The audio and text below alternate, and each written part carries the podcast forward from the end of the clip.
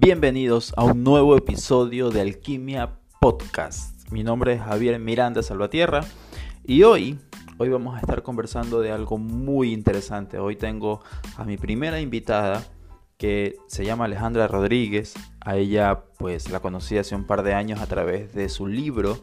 Eh, ella publicó su primer libro llamado Finanzas Personales en Prácticos Sobrecitos. Es un libro muy sencillo, muy dinámico y muy fácil de aprender, de asimilar esas ideas sobre las finanzas personales.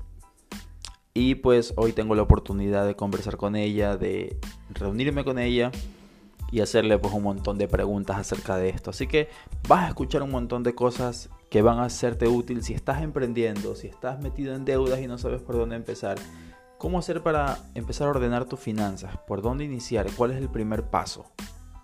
Creo que son preguntas que todos nos hacemos en algún momento porque no es algo que se aprende en la vida cotidiana, nadie nos enseña realmente cómo manejar nuestras finanzas y recibir un poco de ayuda pues nunca está de más.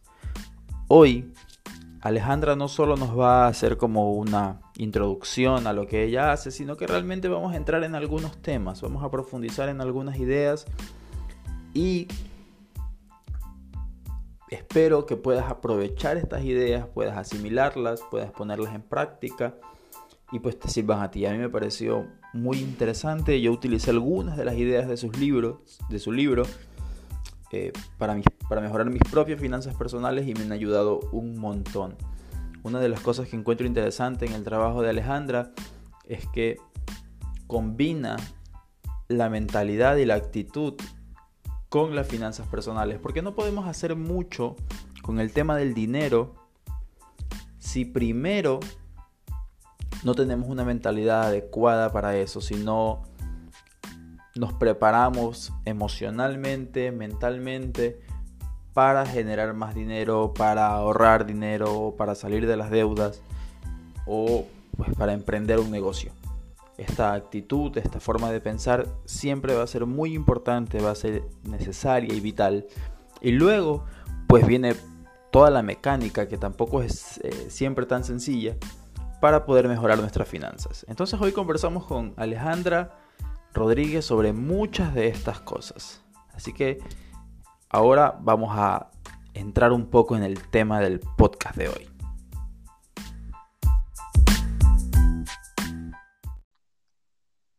Ok, Alejandra Rodríguez, creadora de Write It y escritora, autora del libro Finanzas Personales en Prácticos Sobrecitos. Querida Alejandra, bienvenida al programa. Gracias, Javier, gracias por la invitación. Un honor estar en, tu podcast. Al fin, después de tantos intentos de, reunirnos, por fin vamos a poder conversar eh, y quitarme las dudas. La verdad que tengo mucha curiosidad sobre tu trabajo. Sí, sí, la verdad que hace mucho tiempo y, y quería comentarte una cosa que probablemente tú no lo sepas, pero eres la primera persona que me ha comprado un libro. ¿En serio? sí, en serio. Cuando publiqué el, libro hacía, hace un par de años, la primera persona que lo compró ha sido tú. Así que eh, tienes el, el, primer lector. Qué gusto. Eh, es, y es increíble, es un libro que todo el mundo debería estar leyendo. Sí, por eso me interesa tanto en, tu trabajo.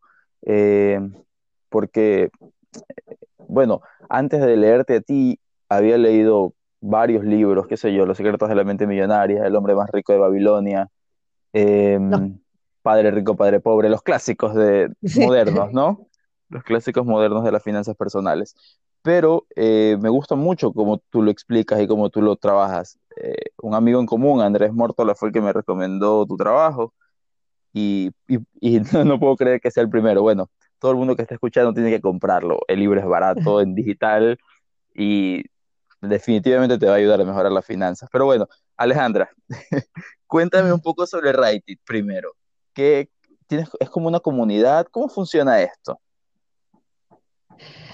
Write eh, empezó, bueno, fue, fueron como varios proyectos que fueron mutando hasta que terminó siendo lo, lo que es hoy en día, que es básicamente una comunidad eh, de gente que se interesa por las finanzas personales, que, quiere mejorar sus finanzas, que quiere tomar el control sobre su dinero y tal vez no sabe muy bien por dónde empezar o qué hacer. Entonces, básicamente eh, a través del canal de YouTube que tengo y el blog y bueno, y las redes sociales mm, nos comunicamos eh, con esta comunidad y vamos compartiendo eh, información y, cosas relacionadas con finanzas personales para que, para que todos podamos mejorar. Claro. ¿Hace cuánto empezaste realmente, o sea, como a trabajar todo esto? ¿Cuánto tiempo llevas haciendo, como compartiendo esta información sobre finanzas personales? Y alrededor de dos años, sí, aproximadamente unos dos años. Eh, empecé con el, con el blog en el 2017, en agosto del 2017. Genial. Y, eso, empecé a publicar eh, posts de, ahí en el, en el blog. Luego, ya llegando a fin de año, empecé a publicar videos en YouTube y de a poquito fue creciendo la comunidad. Genial. ¿Y cómo, cómo pasaste de, de, del blog a un libro? ¿Qué te, qué te llevó a escribirlo? Bueno, en realidad fue al revés. Empecé con el libro. ¿En serio? sí, lo primero que hice fue el libro y luego creé el blog un poco para dar a conocer el libro también y, empezar a, crear una comunidad. Pero lo primero fue el libro. ¿Cómo hace un libro? ¿Qué, ¿De dónde sacas? Eh, porque bueno, tal vez mucha gente eh, se interesa por las finanzas, pero nadie se levanta y dice, bueno, voy a escribir un libro sobre finanzas personales, en, práctico sobrecito. No, no.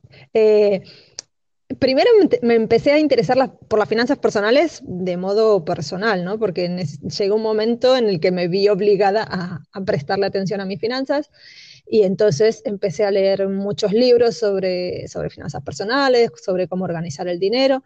Y poco a poco eso me fue atrapando y me fui dando cuenta que, que, el tema del dinero y de las finanzas es algo que, que muchas veces le damos la espalda, que... Sí, sí, no ver cuánto, cuánto llega en la tarjeta de deuda. Cuesta a veces incluso hablarlo, ¿no? Es algo como, incluso puede decirse como un secreto, o esas cosas de las que no se habla, exactamente. y, y, me di cuenta que eso, que con cosas muy sencillas que, que uno no necesita saber eh, ahí hacer un, máster en, en, economía y empresas para, para ocuparse de, de, sus propios números, sino que con cosas muy básicas, muy sencillas que todos podemos hacer, la calidad de vida de uno puede mejorar eh, drásticamente. Y entonces eso me atrapó muchísimo y, quise compartirlo con, con, más gente. Primero empecé pues con amigos, con familiares y, claro, cuando veía que la gente me preguntaba, ¿y esto? ¿Y esto cómo lo haces? ¿Y esto cómo? Entonces ahí se me ocurrió de escribir el libro para, para compartir con más gente. Claro, y eh, tu libro es como un manual de usuario, digo yo, porque primero que es muy sencillo, el lenguaje es bastante simple no es eh, un libro donde te vayas a, aburrir porque te va a enseñar todas las teorías financieras que existen o algo parecido, sino que vas directo al punto, ¿no? Eh, pero me gustaría que tú me expliques un poco sobre el método de los sobrecitos. Yo lo uso, ah, eh, tengo algunas cosas, digamos que no es mi método del 100%, pero hay cosas que en las que utilizo el sobre, literal, compré sobres y utilizo el sobre porque he escuchado, por ejemplo, abrir cuentas separadas y cosas así para estas cosas, para esto. Pero los sobres me funcionan espectacular, porque en las cuentas pienso, bueno, tengo que ir hasta el banco, o tengo que ir al cajero, y hasta que llego allá ya me gasté la plata. ¿Cómo, funciona el tema del, método de sobres? Mira, el método de los sobres es, es, un método muy, muy antiguo. Cuando se inventó no existían ni, ni los cajeros automáticos, ni las tarjetas de crédito, ni nada de eso. Por lo tanto, era todo muy, muy físico, muy eh, con billetes reales, con dinero en efectivo. Simplemente el dinero que se cobraba se, se separaba en distintas categorías de, de, los gastos que cada uno tiene, como puede ser la vivienda, o la comida, o el transporte. Y entonces se separaban los billetes dentro de cada uno de los sobres. Y luego a la hora de gastar ese dinero, pues que si había que pagar el alquiler, pues se sacaba del dinero del sobre de, de, la vivienda, que si tenías que ir a comprar comida, pues sacabas del sobre la comida. Evidentemente, Hoy, hoy en día es casi imposible hacerlo todo con dinero en efectivo. Sí que se pueden abrir eh, cuentas, como tú decías. Yo en esto soy, soy muy pro de, la individualidad de las personas, porque hay gente que se funciona mucho mejor con, tarjetas o inclusive hay aplicaciones en el móvil con el cual puedes realizar pagos. Hay gente que le va mejor el dinero en efectivo. Yo creo que cada uno tiene que buscar lo que a cada uno le funciona. Es decir, tener en claro que el sistema de sobres es una herramienta para llegar a un fin y ese fin es ajustarse a un presupuesto que uno mismo ha creado. Entonces, si hacerlo eh, a través de tarjetas de crédito te parece más engorroso, porque como tú dices, pues tienes que ir hasta el, hasta el banco, sacar el dinero o tal, pues si te funciona mejor el efectivo, pues dinero en efectivo. Genial. Incluso, incluso la gente que le cueste mm, una categoría de gastos. Por ejemplo, si tú ves que cada mes eh, te, estás gastando, no sé, en, ropa, por ejemplo, te pasa siempre del presupuesto porque es tu punto débil y siempre te compras mucha ropa, a lo mejor puedes tener mm, sobres eh, virtuales, como yo lo llamo, de usar con la tarjeta, pero para esa categoría que más te cuesta ajustarte, usar dinero en efectivo porque ah, tener el dinero efectivo te limita un poco y ya es muy visual, es muy, muy gráfico, porque tú ves los billetes que te quedan. Abres, abres, la billetera y dices, tenía más, ya se ve, menos. y cuando se acaba, se acaba, no hay más. Claro, exacto. Ok. Entonces, tu método básicamente eh, tiene que ver con la organización del dinero. Con, Exactamente. Con no solamente lo saco y lo uso, porque eh, algo que sucede mucho, no sé, no sé si sucede igual por allá, pero creo que sí, porque por lo que entendí de tu libro, pero aquí más o menos como que vamos utilizando el dinero a, como que a la medida de lo que voy necesitando, ¿no? Entonces tengo todo el dinero junto y hoy día hay que pagar algo, bueno, saco el dinero y pago. Y mañana hay que, qué sé yo, tengo que irme en taxi porque se me hizo tarde, entonces gasto en el taxi. Y luego a la mitad del mes digo, oye, ¿qué pasó? Tenía que hacer otros pagos y ya no tengo plata. Sí, mira, creo que eso es bastante universal, independientemente de dónde vivas.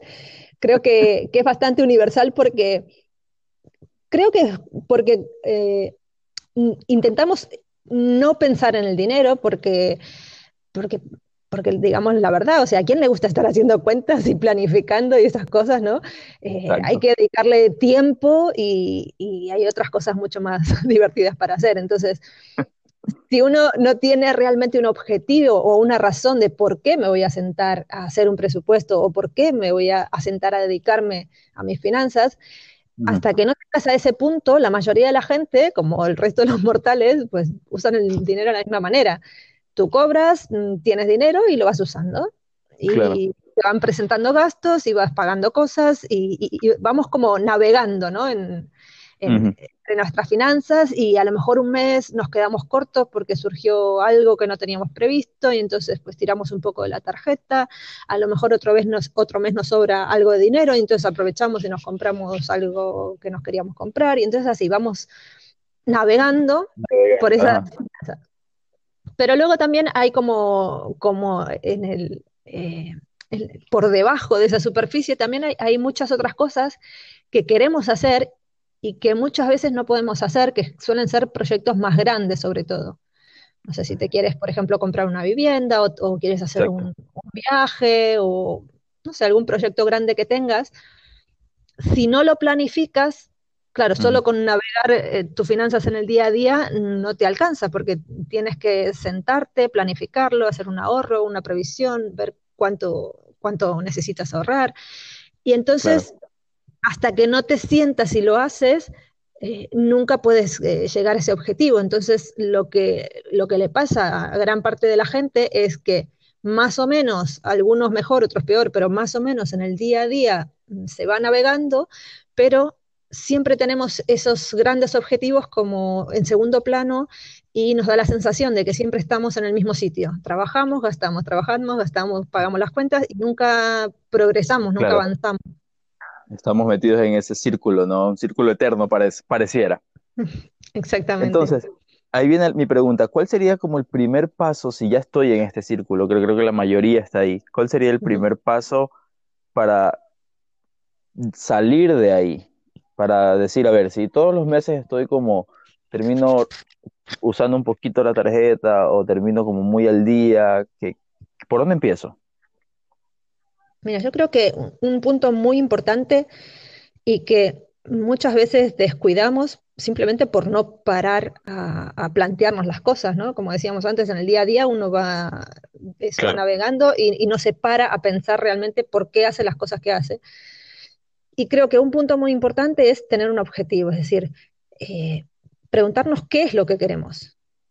Yo tengo que saber qué es lo que yo quiero. Si para mí lo más importante es no sé, por ejemplo, lo que decíamos, mm, comprar una casa, o tal vez para mí lo más importante es hacer un viaje o darle la vuelta al mundo, o para mí lo más importante es eh, tener unos ahorros para que hereden mis hijos. Cada uno tendrá sus prioridades, pero yo tengo que saber las mías.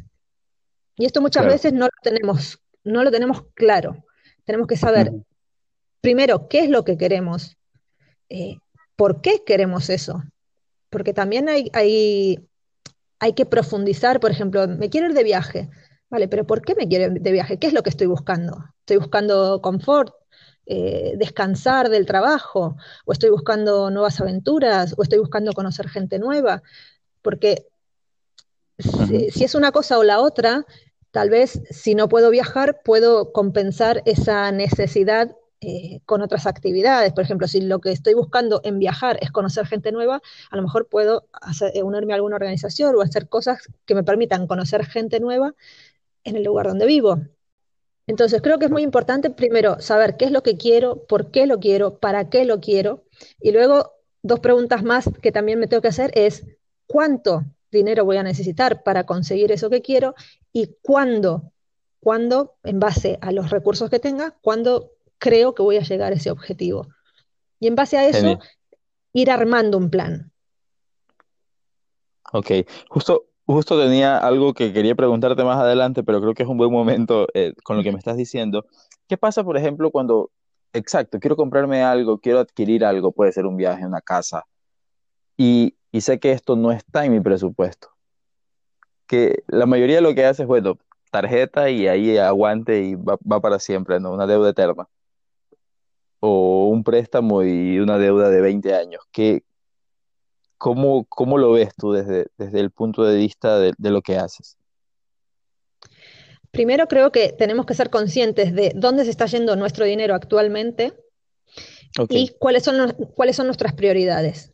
Entonces, una vez que yo ya sepa, porque esto también es una cosa muy importante, mm, mucha gente, y yo me incluyo porque yo estaba dentro de ese grupo, no sabe exactamente eh, cuánto dinero está generando y cuánto dinero está gastando y en qué se lo está gastando.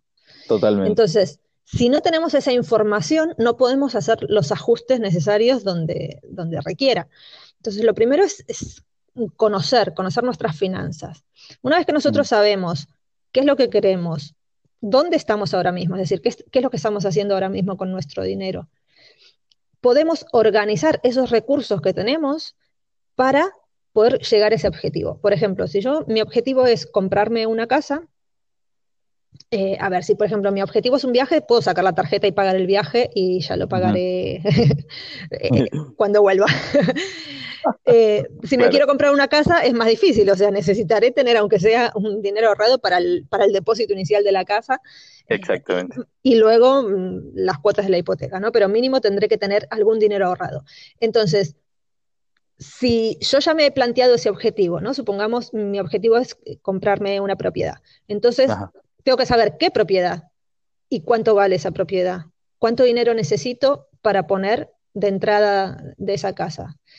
Entonces, ahí ya voy a saber si tengo que ahorrar, no sé, 10 mil, 20 mil, 30 mil, lo que sea, pero voy a tener un importe al cual va a ser mi objetivo para llegar. Y yo sé que mínimo voy a tener que tener ahorrado ese dinero para poder, aunque sea de pedir una hipoteca, o sea, para poder pagar esa entrada. Entonces, no es lo mismo. Aquí viene un factor emocional gigante, ¿no? Que es la paciencia en el tema del dinero, porque pasa mucho que, qué sé yo, lo que tú dices, o, tal vez algo más pequeño, un auto, lo que sea. Entonces, tal vez puedo ahorrar y el siguiente año hago la compra, pero tal vez como lo quiero ya, eh, me meto en una cosa todavía como más peligrosa en, el término, en términos de dinero. Sí, si, si, si lo que quiero comprar es más pequeño, como decíamos, un, no sé, un auto, un viaje, y tengo la oportunidad de pagarlo con la tarjeta, está ahí eh, la tentación de decir, ¿qué hago? ¿Lo pago con la tarjeta y luego ya pagaré las cuotas cuando vuelvo? Es una opción y no la descarto, pero lo que tenemos que tener en claro es tener un, plan de acción, porque si yo me voy de viaje y luego le pago en cuotas, eh, está perfectamente bien si, si lo he planeado así.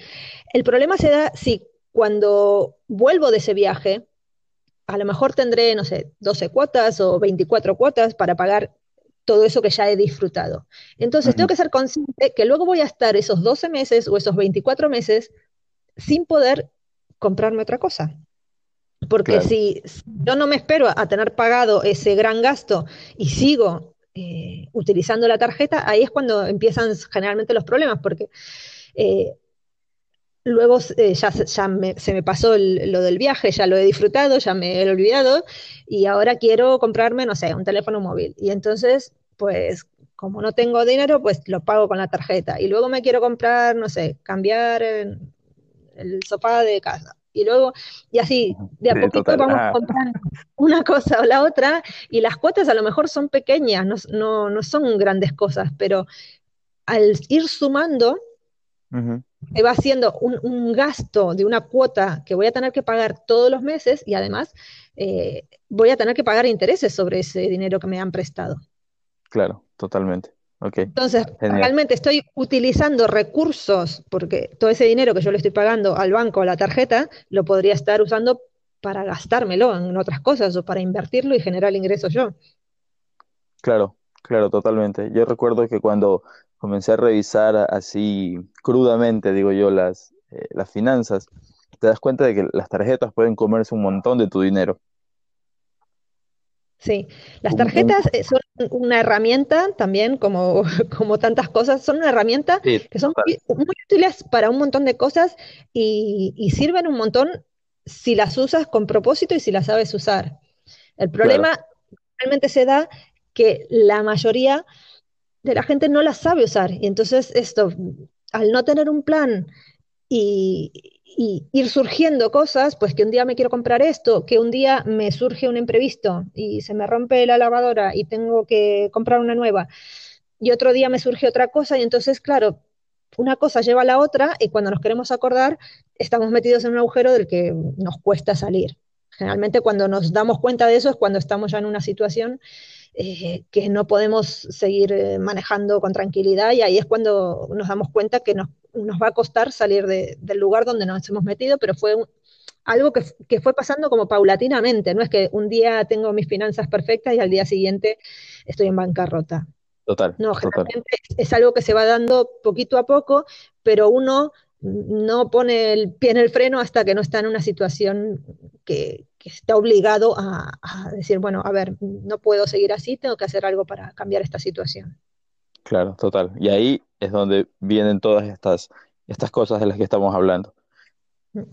Entonces, tal vez lo primero para organizar mis finanzas debería ser plantearme, bueno, ¿qué quiero hacer con mi dinero? O tal vez quiero salir de deudas o algo por el estilo. Por ahí debería empezar. Más que qué hacer con mi dinero, yo me preguntaría qué hacer con mi vida. ¿Qué, es lo que quieres? ¿Qué, ¿Cuáles son tus sueños, tus proyectos? qué, es lo que quieres hacer con tu vida? Genial. Y cuando tienes eso claro, ver, vale, qué, qué cosas, eh, qué cosas de dinero están incluidas en esa vida que, es tu vida ideal y, sí, cuánto dinero necesitas para eso. Perfecto, genial, espectacular. Un error muy, muy común que noto también entre, entre alumnos que, han hecho cursos, que también tengo dos cursos publicados en Udemy, y hay, hay un, un error que veo que se, que se repite frecuentemente y cuando estamos planteando los objetivos financieros, hay mucha gente que pone como objetivo financiero salir de deudas. Y eso mm, de primera puede parecer eh, muy bueno y muy motivante, pero si te pones a pensar, eso no es algo que te motive, es decir, tú no te vas a levantar cada día de la cama y decir, sí, un día más para ir a trabajar y pagar mis deudas, o sea, no es algo que te motive a hacer. Es algo como que tienes que hacer y que te gustaría no tener deudas. Pero si realmente lo que te tienes que enfocar es en lo que sí quieres. es decir, lo que tú quieres. Ese viaje, vale, pues tú sabes que para irte a hacer ese viaje necesitas tener cierto dinero. Y para tener ese dinero, pues tienes que eliminar tus deudas, porque no puedes seguir pagando las deudas y, hacer ese viaje también. Entonces, si tú sabes que para conseguir eso que sí quieres, que es el viaje, paso previo es eliminar tus deudas, entonces eso te va a motivar mucho más eh, porque el objetivo final es algo que tú quieres. O sea, siempre enfocarse en algo mm, positivo, en algo que quiero, no en lo que no quiero. Claro, eso está como en el camino, digamos. Exactamente. es un efecto secundario. Sí, a mí, a mí me pasa. Ahora eh, justo estoy como con una meta grande. Bueno, Dave Ramsey, que es el que escribe Transformación Total de su Dinero, él sí es como anti-tarjeta 100%, ¿no? Y, y él, eh, lo que me pareció interesante de su libro es que te da una visión de cómo puedes llegar a vivir básicamente de tus ingresos en efectivo, o sea, o de tus ingresos, digamos, ¿no? Obviamente ahora usar las tarjetas es casi necesario, si no, no me puedo comprar un libro en Amazon. Pero, Exactamente.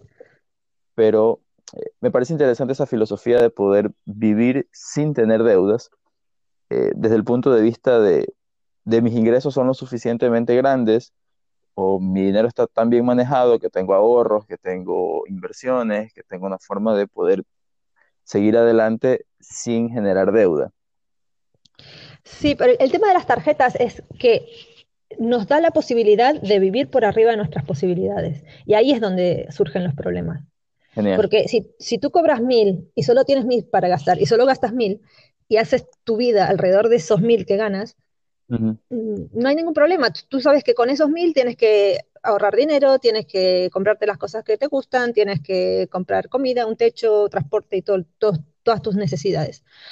Ahora, si tú cobras mil, pero tienes mm, dos mil más de crédito, y un día pues gastas 1100, otro día 1200 y tal, y te vas acostumbrando eh, día a día a, subir ese nivel de vida y luego ya estás acostumbrado a gastar cada mes esos 3000 que tienes de crédito, claro, mm, no es sostenible. Lo puedes hacer por un periodo de tiempo, pero no es sostenible porque en algún momento tienes que devolver ese dinero. Y ahí es cuando surgen los problemas. Pero en sí no veo, no veo como... En eso, por ejemplo, yo no estoy de acuerdo con Dame Ramsey, no, sí, total, no veo a la tarjeta de crédito como, como el diablo enemigo, sino como, como eso, como una herramienta que lo que sí es una herramienta que, que si, si no la sabes utilizar o si no tienes eh, autocontrol, eh, es muy fácil eh, caer en la tentación y, y, dejarse llevar. Entonces, si tú creo que es muy importante conocerse uno mismo. Entonces, si tú sabes que no tienes ningún poder de autocontrol y cada vez que sales o te vas al centro comercial con la tarjeta, vas y te compras cosas que no deberías haber comprado, puedes dejar la tarjeta en casa o corta la tarjeta como hace Dave Ramsey. Pero porque tú sabes que no te puedes controlar. Ahora, si tú si tú sí puedes controlar eso, no hace falta que cortes tus tarjetas ni, mucho menos. Simplemente, pues organizándote y pagando el total de lo que gastas con la tarjeta de crédito, puedes hacerlo perfectamente. Genial. Me gusta eso de, eh, bueno, sí, si yo viera todo mi dinero en físico, ¿no? Como, bueno, llega un día al mes y lo pongo todo ahí, diría, esto es todo lo que tengo y no tengo más, pues, ¿no? Exactamente. Eh, y es, y esa es la idea de hacerlo, de hacerlo en números. O sea, aunque no saques el 100% de tu dinero del banco y lo pongas arriba de la mesa, claro, pero hacerlo en, en, una hoja de papel, en un Excel, en una aplicación, saber, vale, estos son mis ingresos y en base a esto, ¿qué es lo que voy a hacer con este dinero? ¿Cuánto dinero tengo disponible para ahorrar? ¿Cuánto para pagar mis deudas si tienes deudas? ¿Cuánto para, para gastar en comida? ¿Cuánto? Y armar, pensar en qué voy a gastar ese dinero antes de comenzar el mes.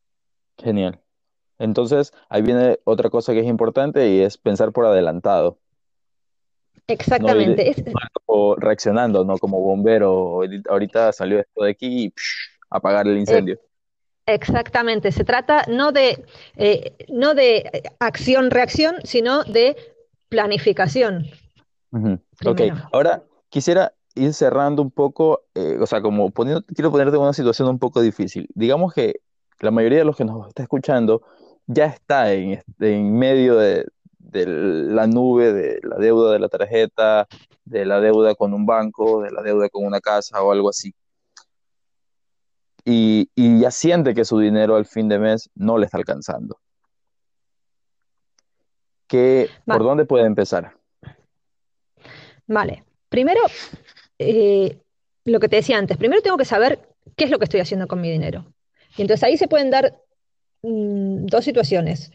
O que en algún momento me endeudé, ya sea porque he comprado algo que estaba por arriba de mi presupuesto, pero después de eso yo seguí gastando lo que, por ejemplo, esto, si cobro mil, yo gasto mil, pero a lo mejor hace dos años compré algo y me endeudé por eso y estoy pagando esa deuda. Esa sería una situación. Luego otra situación sería que yo cada mes como no llego a fin de mes porque tengo deudas, sigo endeudándome. Y entonces es como que cada mes estoy un poquitito peor. Sí, Eso sería una, esa sería una situación más grave todavía.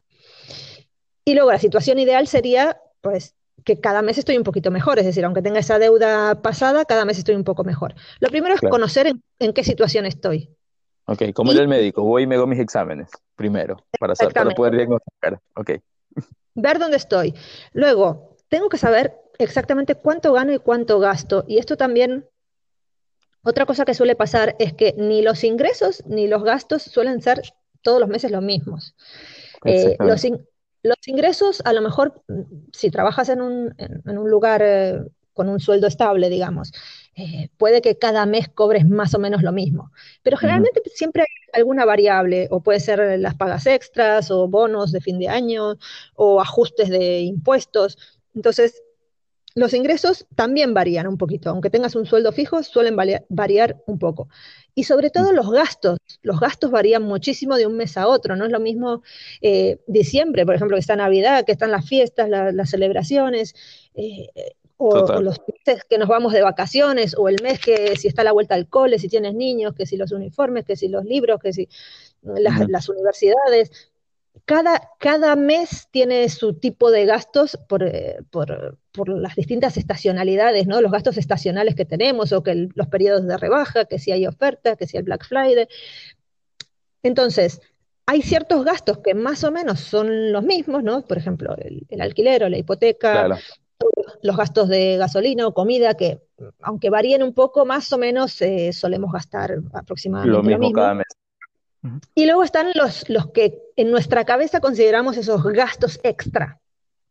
Entonces, creo que uno de los problemas también se da en que en nuestra cabeza armamos nuestro presupuesto mental, porque evidentemente no lo hacemos en una hoja, si lo hiciéramos en una hoja lo veríamos, pero en nuestra cabeza armamos ese presupuesto mental de decir, bueno, si yo cobro mil y más o menos pago tanto de alquiler, tanto de gasolina, o tanto de bus, o tanto, me gasto tanto en el súper y, tengo tal, me dan las cuentas.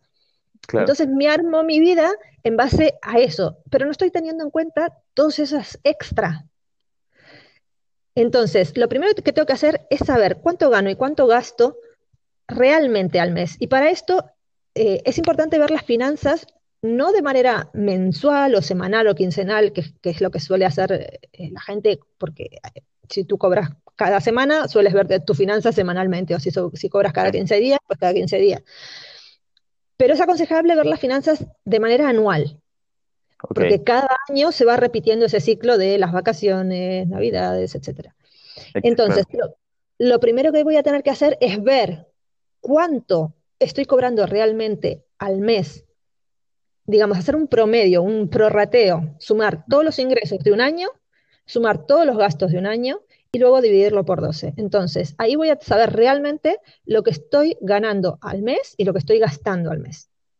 Entonces, lo primero que tengo que ver es que mis ingresos sean mayores que mis gastos. Si ya desde el vamos me estoy gastando más dinero del que gano, eh, tengo dos opciones para, solucionar esa situación, o subo los ingresos o bajo los gastos, o hago las dos cosas a la vez.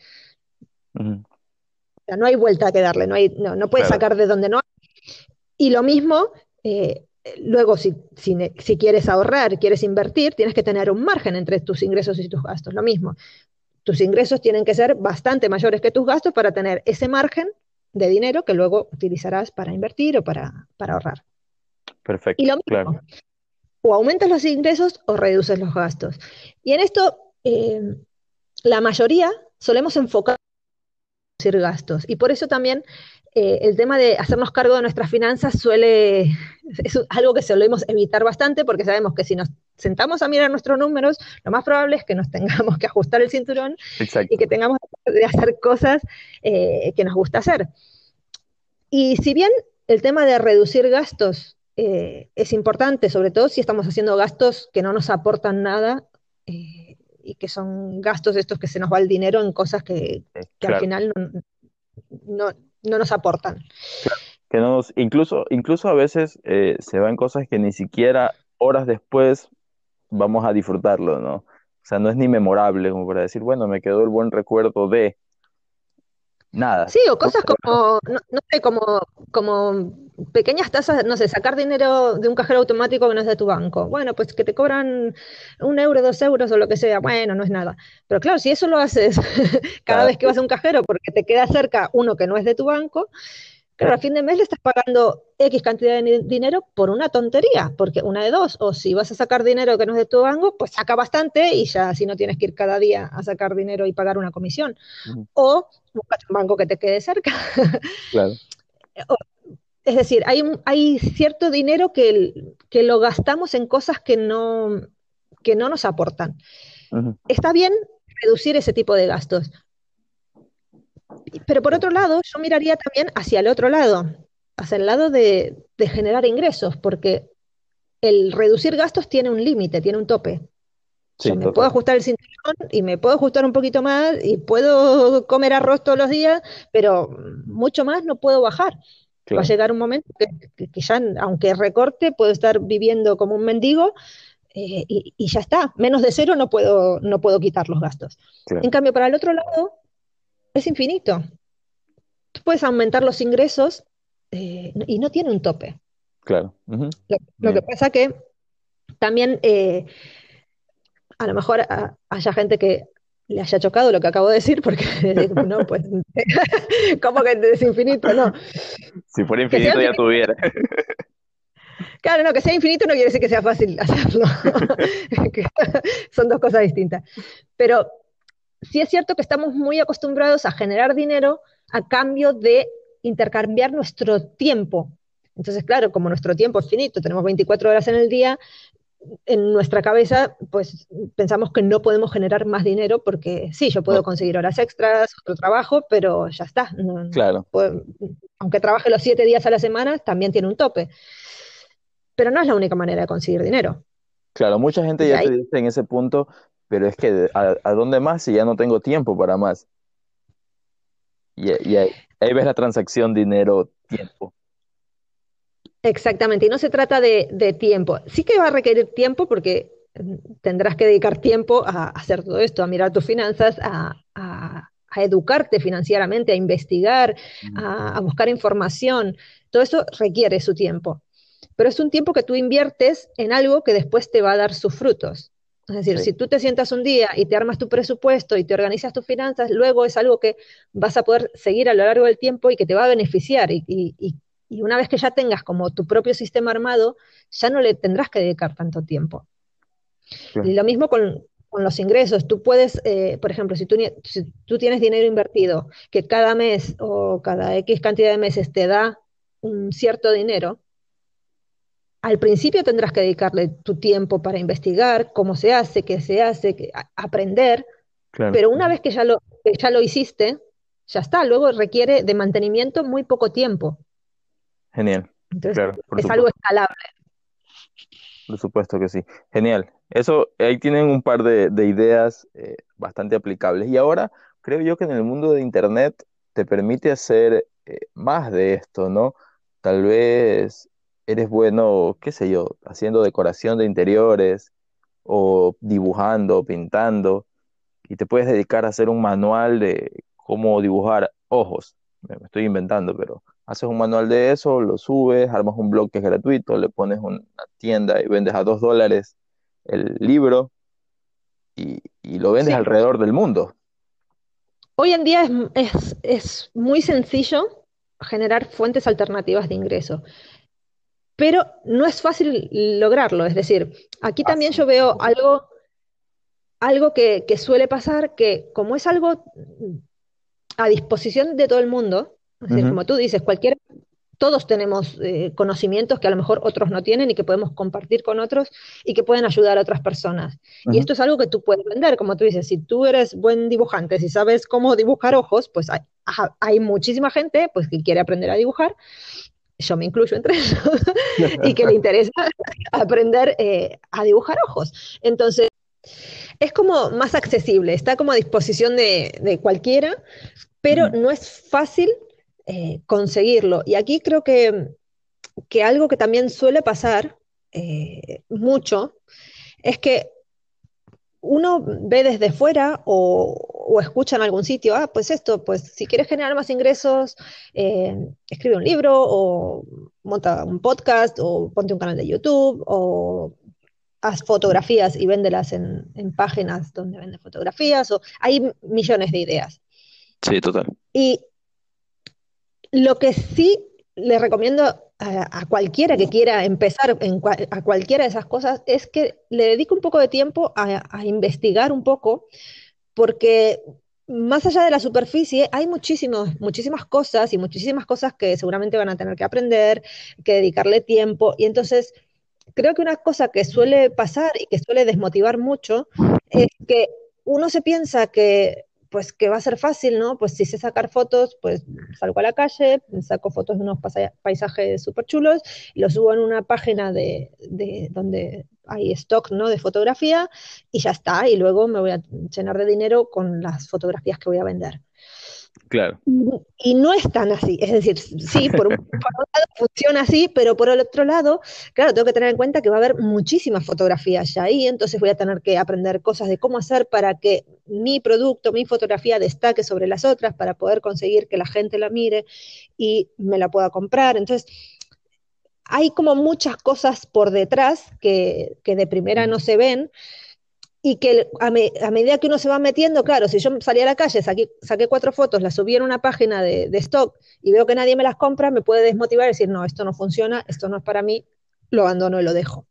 Entonces, antes de, meterme con algún proyecto, lo que, lo que yo recomendaría es investigar un poco de qué cosas voy a tener que aprender o qué cosas realmente requiere o cuánto tiempo voy a tener que invertir en, este proyecto, si tengo disponible ese tiempo, si estoy dispuesto a invertir mi tiempo y mis conocimientos, aprender sobre esto, o a lo mejor es algo que, bueno, me interesaría, pero en realidad si tengo que dedicar mucho tiempo a esto, pues ya no me interesa tanto, prefiero hacer otras cosas. Y entonces hay muchas maneras de generar ingresos. Puedes generar ingresos eh, con inversiones, puedes generar ingresos eh, pasivos, esto con vendiendo tu conocimiento, pero sea la manera que sea, tienes que saber cómo hacerlo. Y, eso va a requerir de, un aprendizaje de cosas, ya sean técnicas o, específicas sobre lo que quieras hacer, y va a requerir su tiempo. Entonces, eh, es una muy buena manera de generar ingresos, pero tienes que tener paciencia y saber que no va a ser de la noche a la mañana. Ok, sí, sin duda. Genial. Gran recomendación. La verdad es que eh, sí, porque ahora tú tal vez eh, me pasa a mí, entro a Facebook y hay mil publicidades sobre aprende a escribir tu libro y públicalo y gana dinero. O qué sé yo, el negocio más rentable es subir fotos y vender tus fotos o algo así. Pero sí, detrás de todo esto hay mucho más. Tú que escribes libros, yo que los escribo y que publico en Amazon, eh, llegar a hacer una venta voluminosa requiere muchos conocimientos, más allá del conocimiento de, lo que vayas a escribir. Sí, son, son como muchas pequeñas cositas y cuando, cuando te metes a, aprender esas cosas que necesitas aprender, te das cuenta que necesitas aprender 20 cosas más. Y cuando te las aprendes, te das cuenta que te faltan otras 20 cosas más. Y es, es, una historia de nunca acabar. Pero bueno, si es algo que te gusta, que te, que te entretiene, que te divierte, que, que, que te da satisfacción hacer, sobre todo eso, ¿no? Que, que no lo hagas eh, por el dinero únicamente, porque es algo que si lo haces solo por el dinero, te va a terminar cansando, porque al principio no vas a dar dinero, principalmente por eso, porque al principio no vas a dar dinero. Entonces, si, vale, al principio no vas a ver dinero, pero aunque no veas dinero, te gusta hacerlo y, y ves que aportas algo a alguien más y eso te motiva a seguir adelante, genial.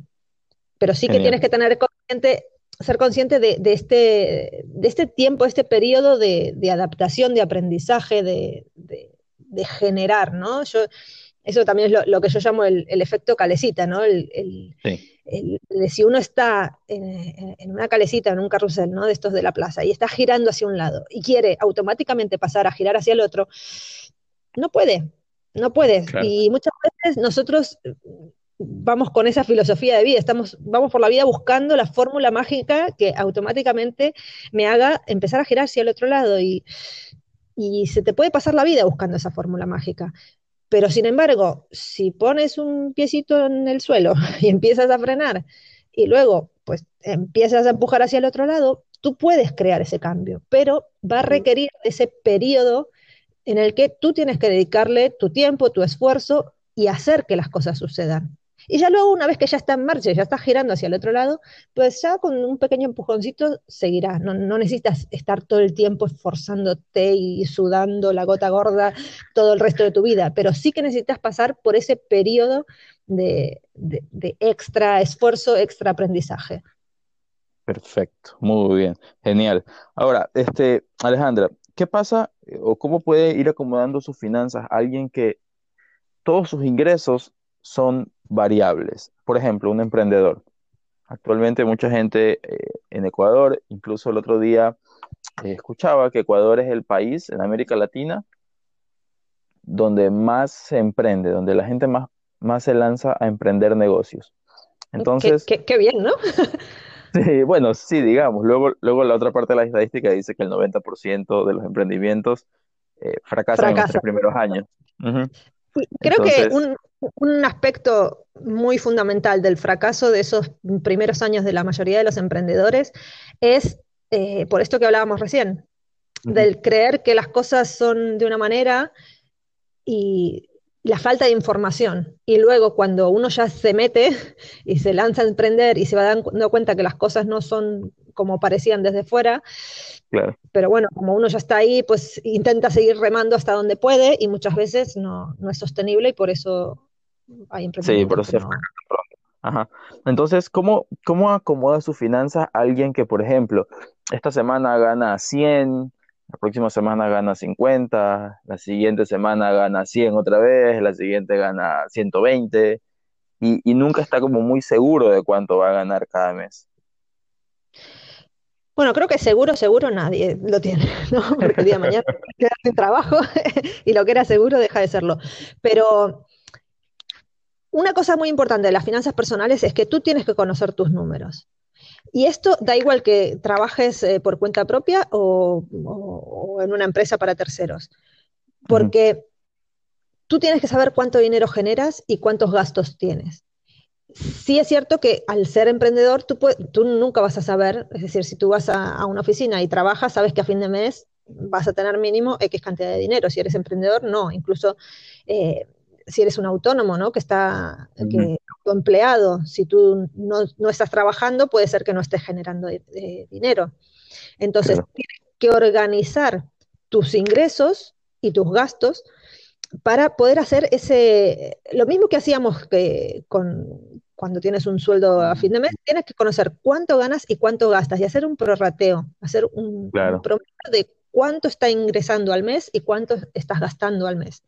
Para saber también si, si estás gastando más de lo, de lo que ingresas, a lo mejor al principio de un emprendimiento tienes que poner mucho más dinero del, del que te está entrando. Total. Y tú, Ujú, y tú también tienes que tener una previsión, tienes que tenerlo en cuenta y tienes que tener ese dinero disponible para, para mantenerte hasta poder empezar a generar ingresos. Pero luego, cuando, cuando tú ya vas generando ingresos mes a mes, creo que un error muy común de, de mucha gente que, que trabaja por su cuenta es utilizar el dinero de la misma manera que lo utilizaba cuando cobraba un sueldo a fin de mes.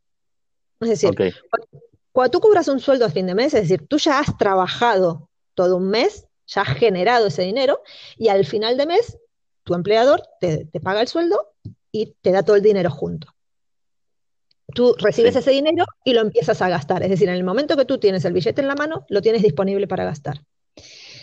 ¿Qué pasa cuando, cuando tienes tu propio negocio o cuando eres emprendedor? Si tú utilizas el dinero de la misma manera y en el momento que tu cliente te da el billete en la mano, tú lo tienes disponible para gastar, ahí es cuando empiezan los problemas.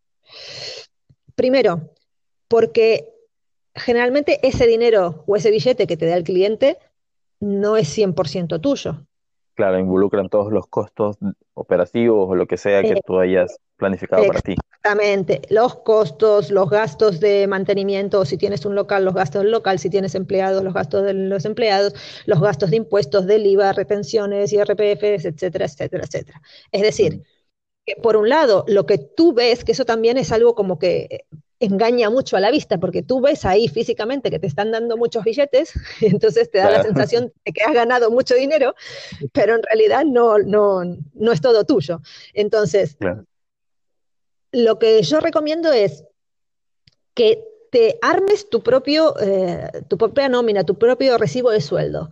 Es decir, tú cuando trabajas por cuenta ajena y te dan ese sueldo a fin de mes, si tú te fijas en el papelito donde está la descripción de los conceptos, tendrás pues tu sueldo básico, si tienes comisiones o pluses o dietas o lo que sea, por un lado. Y luego tienes los descuentos, los descuentos de la seguridad social, de si tienes algún seguro, algún seguro de salud, y etcétera, etcétera y luego tienes el total a percibir, es decir, el total que te van a ingresar en tu cuenta bancaria. Y yo creo que si le preguntas a cualquier persona que trabaja para un tercero cuánto dinero cobra, te va a decir esa cifra, la que le depositan en su cuenta, ¿no? Porque realmente es el dinero que, tienen disponible para utilizar. Ahora, si tú le preguntas a un, a un, emprendedor cuánto dinero cobra, no te va a decir la cifra final después de, las deducciones, te va a decir el dinero que... Te va a decir, qué sé yo, 40, 50 dólares la hora o algo así, claro, lo que factura. Y eso, y, eso ya partimos desde un error de conceptos que te puede llevar a, claro, si tú te dan un billete de 50 y sales a comprar y te gastas 50 y mañana tienes otro cliente y te paga 100 y tú sales a comprar y te gastas 100, pues ya estás eh, gastando más de lo, que, de lo que estás generando. Entonces, lo que yo recomiendo es que tú lo que vas generando a lo largo de todo el mes, lo apartes. Y cuando llegues a fin de mes, pues hagas el cálculo de cuánto dinero has generado ese mes y cuánto dinero tienes disponible para gastar, una vez que le has descontado todo lo que le tengas que descontar. Claro. Esto, porque, por ejemplo, eh, mucha gente, eh, como tú, por ejemplo, eh, me imagino que tú, justo ahora antes de empezar, me contabas que te habías ido a estos eventos de finanzas personales, de, de independencia financiera, todo esto genera gastos de movilizarte, de, qué sé yo, pagar una entrada, lo que sea. Y eso es parte de tu, de tu, de tu valor agregado, entonces es parte de tu negocio de alguna forma. No es como, es algo que creo yo que entra como un costo, ¿no? El capacitarte, el aprender para poder luego enseñar mejor o agregar valor a tus clientes, a tus alumnos. Sí, totalmente. Y debemos, y debemos contarlo, no como la ganancia, sino tal vez como parte de, de la inversión del negocio. Sí, efectivamente, como inversión en, formación. Eh, todo lo que sean libros o entradas o cursos o seminarios o, todo lo que te aporte, porque eso, quieras que no, luego va a hacer que tú puedas hacer tu trabajo mejor y que puedas eh, enseñar otras cosas o que puedas eh, poner en práctica otras cosas en tu trabajo que van a, subir la calidad del, trabajo que tú estás haciendo. Entonces eso es una inversión a futuro. el, punto es que tal vez uno, eh, volviendo a, los sobres, enganchándome de eso, como emprendedor incluso puedo armarlos y decir, bueno, eh, no todo el ingreso es mío porque tanto tal porcentaje debería ser para capacitar, tal porcentaje de los gastos del del lugar, el porcentaje es de qué sé yo. Y luego ver cuánto, y, ahí, y ahí sí puedo saber realmente cuál es mi ganancia. Exactamente. Primero tienes que saber, bueno, cuánto dinero has generado a lo largo de ese mes, cuánto dinero tienes de gastos y luego cuánto dinero te queda para, para gastar. Y otra cosa que también creo que es importante, sobre todo cuando uno es su propio jefe, o sea, es una empresa unipersonal, es el no mezclar las cosas personales con las cosas de la empresa. Que esto también, como si la empresa soy yo mismo y soy yo solo, como que mm, el dinero se mezcla. Entonces, pues saco dinero de, que me dan los clientes o de una venta que he hecho, pues tengo que ir al supermercado, pues saco dinero de, ahí, que porque es el dinero que tengo. Entonces como que se va mezclando y también ahí es cuando surgen después eh, líos, ¿no? Porque yo tengo que tener bien en claro cuáles son mis gastos personales y cuáles son los gastos de la empresa. y por un lado, el negocio, es decir, yo lo que voy a hacer es cobrar un sueldo de mi negocio de, esos, o sea, el negocio genera ingresos. A esos ingresos yo le, le, resto todos los gastos que tenga y cuando tengo el importe limpio, de ahí tiene que salir mi sueldo. Genial, claro, por supuesto que sí. Increíble. creo, que eso, creo que eso es una práctica que no hacemos. Y una cosa muy útil de hacer es ponerse un sueldo mínimo, es decir, saber cuál es el mínimo que yo necesito para seguir pagando mi casa, mi comida y, el nivel de vida que tengo ahora mismo. Es decir, cuál es el mínimo que yo necesito para, para vivir el estilo de vida que tengo ahora mismo. Y para eso, tengo que haber hecho toda la práctica que ya hablamos antes, sumar todos los gastos que tengo, reconocer, saber mis finanzas. Porque a eso luego le voy a tener que sumar todos los gastos que tengo para saber cuánto dinero voy a tener que facturar para poder generar esos ingresos. Genial. Incluso esto, creo que esto incluso uno podría hacerlo antes de emprender, porque mucha gente da el salto de ser, porque mucha gente da el salto de ser empleado a poner un negocio, eh, tal vez motivado por la emoción, ¿no? Porque ve una oportunidad o, algo así, pero nunca hizo todas estas cuentas de, a ver, este es el nivel de vida que yo tengo, tanto es lo que yo gasto, tanto debería tener, y aparte todo el gasto operativo que me va a costar el negocio va a ser tanto, entonces debo facturar por lo menos este valor. Exactamente, yo creo que si todas las personas que se lanzan a emprender hicieran esa tarea y hicieran una investigación previa antes de lanzarse, el nivel de porcentaje de, éxito de los emprendedores sería mucho mayor. Yo creo que sí, claro. Genial, espectacular. Esto, esto es un, este, esto es una joya para cualquiera que esté emprendiendo. Creo que va a ser muy importante lo que, lo que nos estás comentando hoy, Alejandra. Luego, otra, otra cosa muy importante ah, en cuanto a, por ejemplo, si tienes un, también dependerá del tipo de, emprendimiento que tengas, ¿no? Pero si tu emprendimiento es bastante estacionario, es, decir, si tú, por ejemplo, en verano generas muchos ingresos o, o, en invierno generas muchos ingresos o cuando empiezan las clases generas muchos ingresos y a lo mejor otros meses son más flojos, lo que tienes que hacer es hacer como un pequeño fondo compensatorio para que esos meses en los que generas mucho más dinero, poder cubrir los meses que tú ya sabes que no vas a tener tantos ingresos. Claro. Entonces, si tú sabes que tus meses fuertes son los meses de verano, pues esos meses, eh, es como un poco como las ardillas, ¿no? En, verano, pues juntas para poder pasar el invierno. Sí, total. Eh, entonces tiene que, tienes que hacer las cuentas y tienes que hacer los cálculos de cuánto dinero necesitas, cuánto tienes, cuánto gastas, cuánto... Y, si no te gusta hacer las cuentas, pues contrata a alguien que te las haga, pero tú tienes que estar eh, consciente de ello. Es decir, tú puedes eh, delegar en un gestor o en alguien que te, que te lleve las finanzas, pero tú tienes que saber tus números. Total, claro, si no, no, eh, si no estás andando a ciegas todavía y volvemos al punto de partida. Exactamente, y, creo que los, los, peores problemas financieros se dan por tomar decisiones sin tener la información necesaria eh, y, ahí es cuando nos metemos en líos. Claro, totalmente. Qué genial, espectacular. Alejandra, eh, unas preguntas rápidas. Hábitos que tú hayas encontrado que sean malos para las finanzas. Unos tres o cuatro hábitos que tú digas, estas prácticas, si las hace todos los días, le va a ir pésimo. Cosas que normalmente hacemos, que nos, que nos llevan a, cometer errores en nuestras finanzas personales. A ver, como hábito, supongo que el, más común es gastar el dinero que, sin saber, sin saber si, si, lo tenemos o si no lo tenemos. Es decir, sobre todo esto, lo que decíamos antes de las tarjetas de crédito, ¿no? Eh, si salgo a la calle y gasto sin saber si tengo o no tengo para gastar, ese es un hábito que a la larga nos, nos va a traer problemas. Ok, perfecto. Luego, como hábitos, pues el, no conocer nuestros números, el, no sentarse a hacer las cuentas, el, no conocer. Y eso mm, a la larga también nos trae problemas, porque lo que decíamos antes también, de uno va navegando por las finanzas, pero siempre va a llegar a un, a un punto o un momento que si uno no sabe lo que está haciendo, siempre va a ir a la deriva. Y es muy difícil llegar hacia a donde uno quiere cuando, cuando va a la deriva. Claro, claro, sí. Ok, perfecto. ¿Algún, creo, que por, ponerlo de, por darle la vuelta y por ponerlo en positivo, digamos que, creo que un hábito que todos deberíamos tener con respecto a nuestras finanzas personales es el hábito de saber dónde se va nuestro dinero. El hábito de, tener un registro, un control, un registro de gastos, de ingresos mínimo.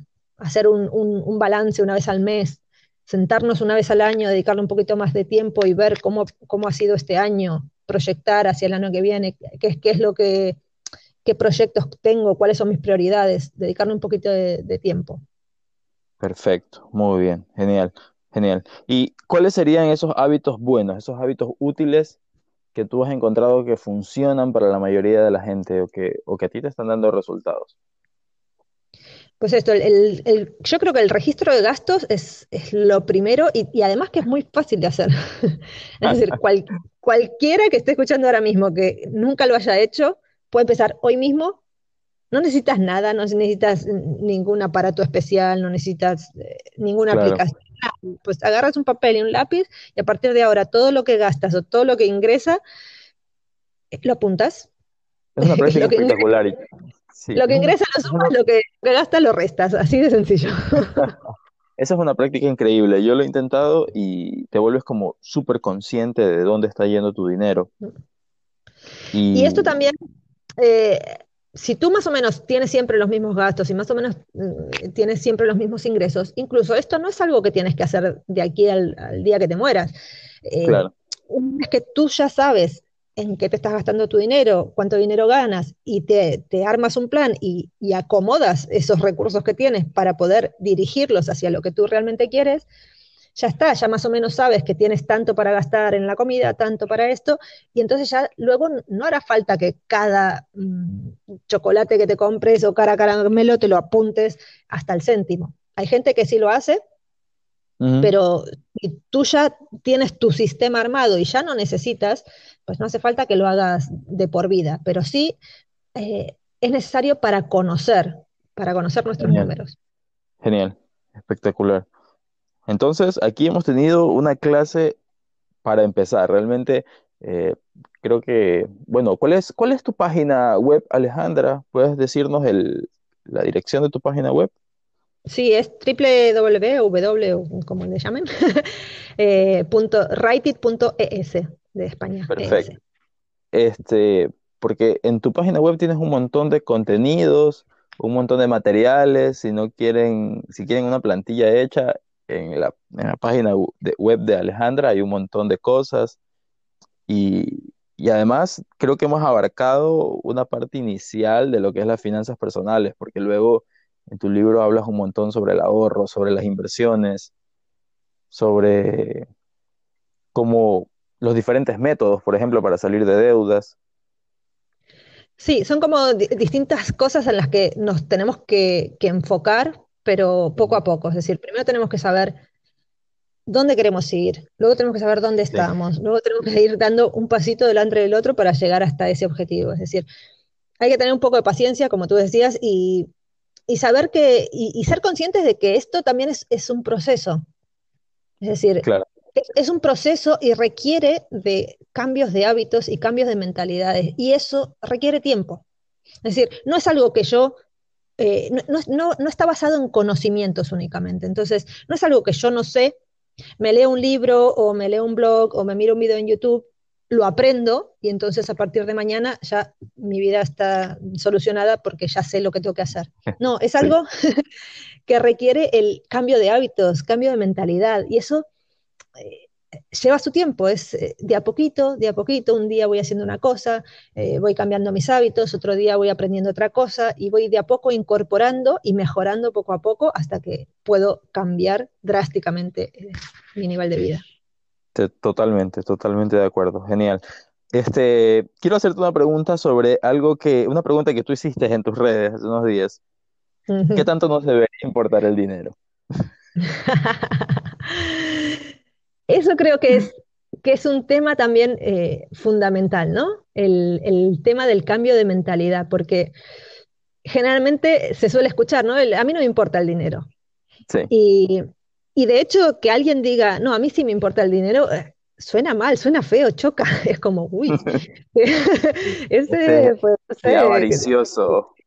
Claro, qué materialista, ¿no? Que le importa el dinero, no.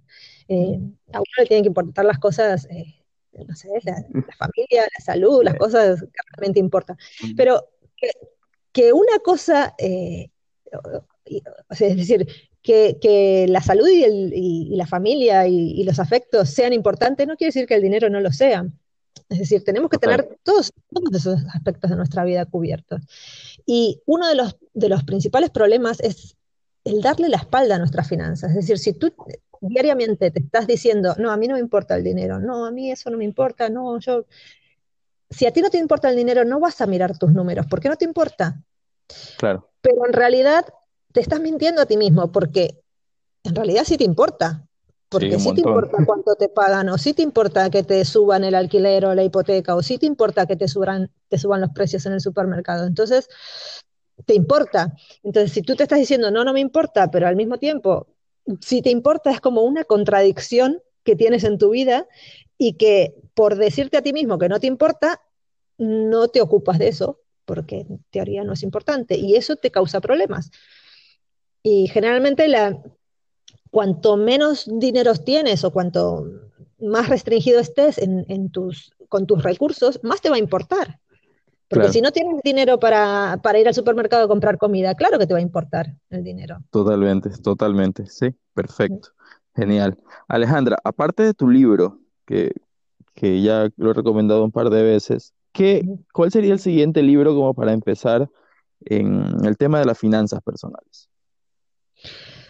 Mira, libros hay, hay un montón, hay varios. Eh, bueno, de hecho tengo, tengo por ahí una lista de, de mis favoritos. Hay un libro que a mí me ha gustado mucho, pero que no, está en español. Cosa que lamento muchísimo porque hay mucha gente que no, que no, habla inglés y entonces, que se llama The Wealth Chef, eh, de Ann Wilson. Mm, es un libro que me parece súper completo, súper práctico eh, y la verdad que está genial y es una lástima que no esté en, español. ¿Y cuál sería tu opción en español? Ajá. El de libros en español, pues tienes el de Dave Ramsey que tú decías, es decir, eh, lo que tienes que ser consciente es que mm, vas a, cuanto más, cuanto más autores leas, cuantas más posturas distintas leas, más vas a poder tomar tus propias decisiones. Yo no recomiendo a nadie seguir ciegamente a nadie ni siquiera a mí, es decir, tú tienes que mm. armarte tu, propio sistema, tú tienes que tomar tus decisiones en base a, tus principios, a tu situación familiar, al país donde vivas, a un montón de, condiciones. Entonces, no creo que haya un solo libro específico que te diga, mira, si tú te lees este libro, tienes la vida solucionada.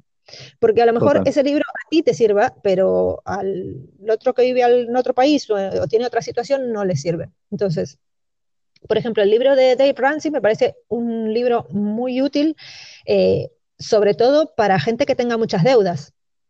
Eh, para organizarte el dinero en el día a día, para temas de deudas, me parece muy útil. Ahora, tienes que tener en cuenta que es un libro eh, escrito por un norteamericano en, base a un público norteamericano. Entonces, si tú vives en otro país, probablemente haya cosas, haya cosas que, no, que no apliquen o que tengas que, o que no te sirvan o que, o que tengas que adaptar a, tu situación. Eh, luego, por ejemplo, el, libro de Nicolás, Litvinov, eh, Cita con tu independencia económica, que es un, autor argentino, me ha gustado muchísimo también. Y lo mismo, a lo mejor si tú no vives en la Argentina habrá algún que otro punto que no aplique, pero hay muchos otros que sí. Entonces tú tienes que ir como leyendo a estos distintos autores, porque aparte al, al leer distintos autores, tú te vas dando cuenta que los ejemplos cambian, la, la, manera de explicar las cosas cambian, pero los principios son los mismos, esto que te decía, o sea, eh, esto de, de, gastar más de lo que uno gana o tal, eso pasa en, todo, en todos sitios, no es que en Ecuador es así, en España es así, no, no, hay cosas que son universales, sí que cambian pues cosas en cuanto a los países, monedas, economías distintas, pero hay cosas que son básicas que, que son universales. Y sobre todo, más allá de libros que se que se enfoquen exclusivamente en finanzas, a cualquiera que quiera tomar el control de sus finanzas les recomendaría que lea otro tipo de libros que sean para conocerse mejor a uno mismo. Libros como La magia de pensar en grande, por ejemplo. Ese libro también parece un libro que creo que todo el mundo debería leer. Es súper práctico, con muchísimos ejemplos. Eh, el libro de Jim Rohn de los, eh, los siete Siete, pilares. Siete pilares, sí, ahora, o siete, ahora no me acuerdo el nombre, para conseguir riqueza y... Ahora no me acuerdo el nombre. Eh, luego Dale, no hay problema. Dale, luego, luego se los pasamos por escrito.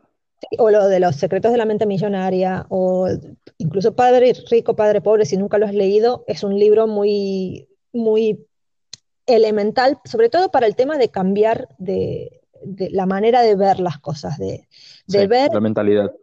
Sí, de ver qué hay otra cosa ahí afuera. Y ya luego, pues cada uno se, buscará dónde profundizar. Hay gente que, luego le interesa más, no sé, el tema de las inversiones, o hay gente que le interesa más el tema de salir de deudas, o el tema del ahorro. Entonces, como libros básicos, sí, el de, el de Padre Rico, Padre Pobre, si no lo has leído, es un básico. El de, bueno, los que mencionábamos antes también, ¿no? El de El hombre más rico de Babilonia. Eh, sí. Luego el de Napoleón Hill, de... Piense ya ser rico. Ese mismo. Eh, el de... Sí. Bueno, esos, esos básicamente, sí, son como para... Por ahí la lista sigue un montón, sí. Sí, sí, sí, la lista es larga. Ahora, este, y y para los que están oyendo, le hago esta pregunta a Alejandra, porque ella más o menos cada dos semanas está subiendo el resumen de un nuevo libro, entonces lee, un montón. Y, y, bueno, si alguien le da como mucha pereza y no sabe por dónde empezar, pueden ir a la página web, al blog de Alejandra, y ella tiene cientos, no sé cuántos, pero tiene muchos resúmenes de libros y pueden elegir. Incluso yo a veces eh, eh, entro, veo que está leyendo Alejandra y si veo alguno que me llame la atención por el resumen, pues lo, empiezo a leer. Hace poco me acuerdo que te dije que, leí uno, compré uno por, por la recomendación que hacías en, el, en tu blog. Así que me parece muy genial. Creo que fue el, este, el de Dean Graziosi. Ah, ese, me ha gustado mucho también. Sí, entonces, eh, este, bueno, tiene un montón de cosas. Alejandra, algo que nos quieras decir para terminar, para cerrar, alguna recomendación, algo que nos quieras comentar.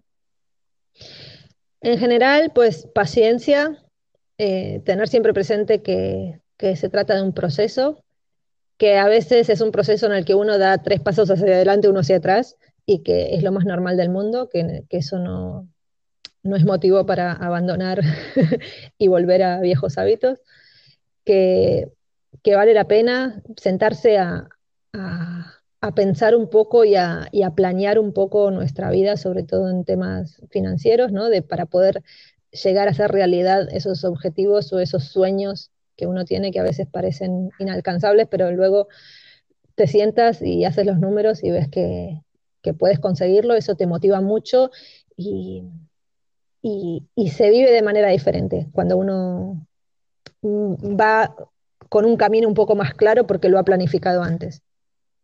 Genial, perfecto. Muchísimas gracias Alejandra por tu tiempo. Te dije que te iba a hacer muchas preguntas, que iba a ser un poco largo. Eh, soy muy curioso, entonces te agradezco mucho. Ha sido muy enriquecedor. Realmente creo que vamos a aprender un montón de lo que nos has comentado hoy. Tengo algunos apuntes incluso acá para poner en práctica yo mismo. te agradezco por, por tu tiempo y por todo lo que nos has compartido. Gracias a ti por la invitación, Javier.